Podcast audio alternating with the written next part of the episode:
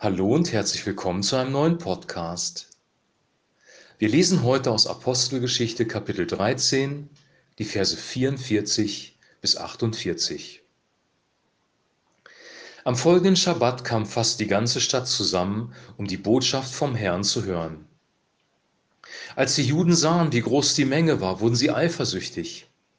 Ständig widersprachen sie dem, was Paulus sagte, und spotteten darüber. Aber Paulus und Barnabas ließen sich nicht einschüchtern und sagten, ihr wart die Ersten, denen wir das Wort Gottes verkünden mussten. Aber ihr wollt nichts davon wissen. Ihr habt euch selbst davon ausgeschlossen, das e-, ewige Leben zu empfangen. Seht doch, deshalb wenden wir uns jetzt an die Heiden. So hat es uns der Herr aufgetragen. Ich habe dich zum Licht für die Heiden gemacht. Du sollst die Rettung zu allen Menschen bringen, bis ans Ende der Welt. Als die Heiden das hörten, freuten sie sich und priesen den Herrn für dieses Wort. Und alle, die für das ewige Leben bestimmt waren, kamen zum Glauben. Soweit der heutige Text. Wir haben ja im letzten Podcast gehört, dass Paulus und Barnabas in einer Synagoge gepredigt haben, also in einer jüdischen Versammlung. Und die Menschen dort waren interessiert an der Botschaft und wollten mehr davon hören, denn sie haben dann ähm, verbal geäußert, erzählt uns am nächsten Schabbat noch mehr von dieser Sache. Also sie wollten noch mehr darüber hören. Und dann eine Woche später tauchen Paulus und Barnabas tatsächlich dort auf. Ist doch was Besonderes passiert, nämlich die Botschaft von der Woche davor hat sich überall rumgesprochen in der ganzen Stadt und die Menschen haben äh, den Juden die Bude eingerannt, würde man heute sagen. Die Synagoge war total überfüllt, die ganze Stadt kam zusammen. Hier steht in Vers 44, am folgenden Schabbat kam fast die ganze Stadt zusammen, um die Botschaft vom Hören, Fern zu hören. Also es waren nicht nur Juden in der Synagoge, sondern auch Menschen aus anderen Nationen. Die Bibel nennt sie Heiden.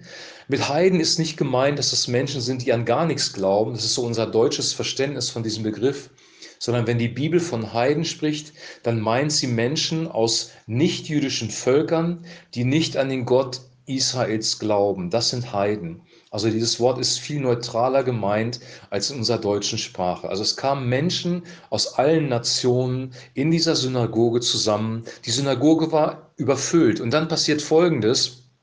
Die Juden werden eifersüchtig auf Paulus und Barnabas. Wahrscheinlich waren noch nie so viele Besucher in der Synagoge.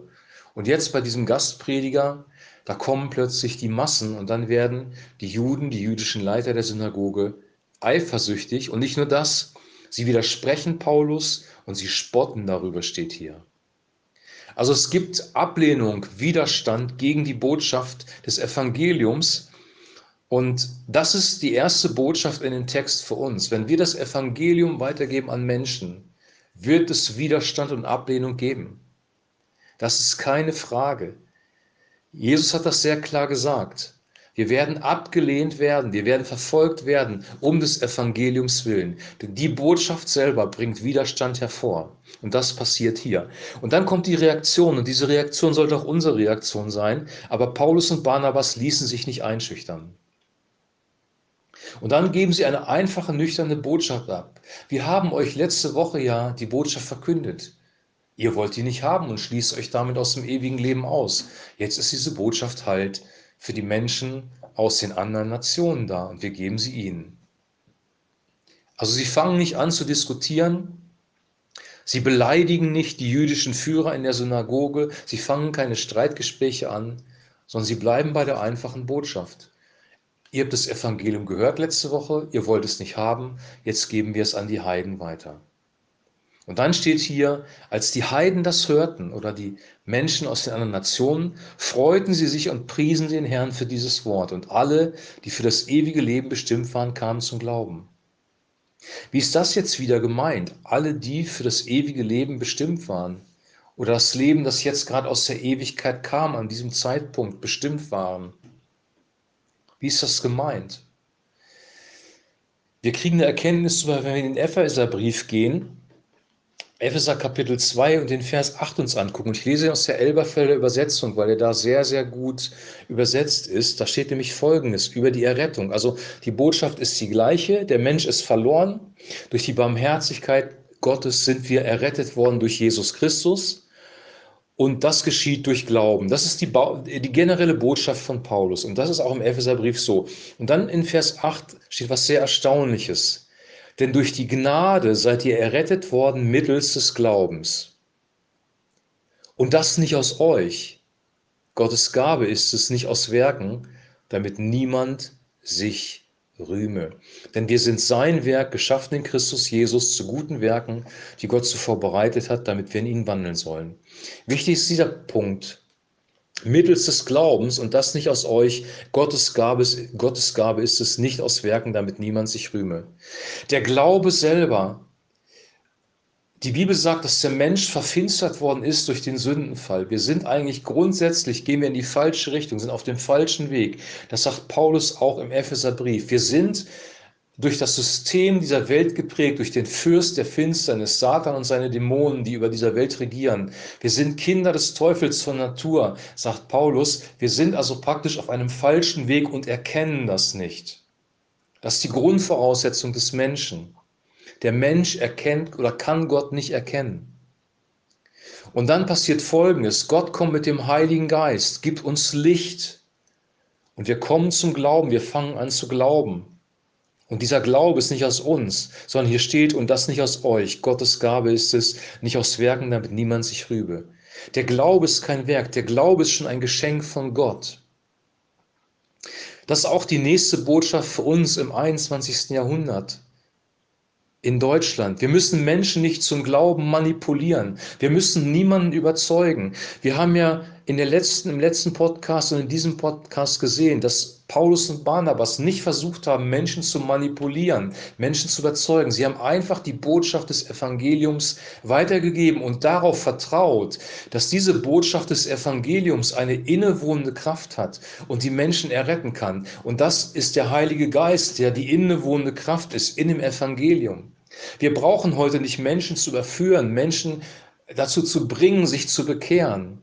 Der Ansatz ist schon falsch. Wenn Menschen sagen, ich bin zu Christus gekommen, ich habe Christus angenommen, ich habe mich bekehrt, ich habe mein Leben in Ordnung gebracht, ich bin jetzt gläubig, dann steht was im Mittelpunkt? Ich. Ich stehe im Mittelpunkt. Der Mensch hat ein frommes Werk getan, nämlich sich selber zu Gott zu bekehren. Und das ist Religion, aber nicht Evangelium. Evangelium ist, wenn ich sage so, ich war in der Finsternis und habe das nicht erkannt. Aber Gott hat mich gerettet durch das Evangelium. Er hat seinen Sohn in mir offenbart. Er hat mich verändert. Ich kann plötzlich ein anderes Leben leben durch ihn. Ihm bin ich dankbar und ihm gebührt die ganze Ehre. Wir haben aus dem Evangelium eine Botschaft gemacht, die wir versuchen zu verkaufen an die Menschen sie zu überzeugen, dass sie unser Produkt annehmen und das ist falsch. Wir müssen wieder realisieren, dass das Evangelium eine innewohnende Kraft hat und das ist der Heilige Geist und die Herzen der Menschen berühren kann. Und die, der Heilige Geist weht, wo er will, sagt die Bibel im Johannesevangelium. Die, die der Heilige Geist gerade berührt, die werden sich entscheiden und die anderen werden uns vielleicht ablehnen. Der Römerbrief sagt, dass eine Decke auf den ja auf den Augen auch liegt von den jüdischen Gläubigen, die Christus ablehnen. Wir brauchen alle den Heiligen Geist, um ihn zu erkennen, um ihm nachfolgen zu können. Und das ist Demut. Also hier stecken zwei wichtige Botschaften drin am Ende des Tages in, dieser, in diesem Abschnitt, den wir heute gelesen haben. Punkt 1. Das Evangelium wird Widerstand bekommen. Wir werden mit Widerstand, mit Angriffen zu tun haben und sollen trotzdem mutig sein und uns nicht einschüchtern lassen. Das ist eine wichtige Botschaft. Auch die Botschaft des Friedens wird Widerstand bringen. Das ist ein Widerspruch in sich an sich, aber so ist nun mal der Mensch und du wirst das in deinem Leben erleben, ob du willst oder nicht. Und die zweite Botschaft ist, das Evangelium aber eine innewohnende Kraft und wird trotzdem Menschen erreichen, weil der Heilige Geist die Herzen berührt und Christus offenbart.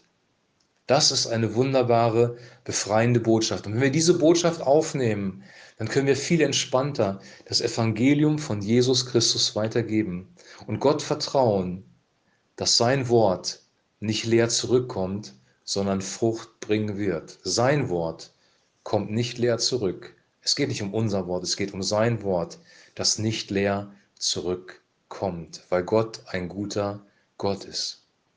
Ich wünsche dir, ich wünsche auch mir, dass wir das realisieren. Ich habe auch nicht gerne Ablehnung, ehrlich gesagt. Ich bin kein Freund davon, verspottet zu werden oder abgelehnt zu werden, wie das hier bei Paulus und bei Barnabas passiert. Das möchte ich für mich persönlich eigentlich nicht. Aber ich muss leider realisieren, wenn ich das hier lese, das ist unser Schicksal. Das werden wir erleben.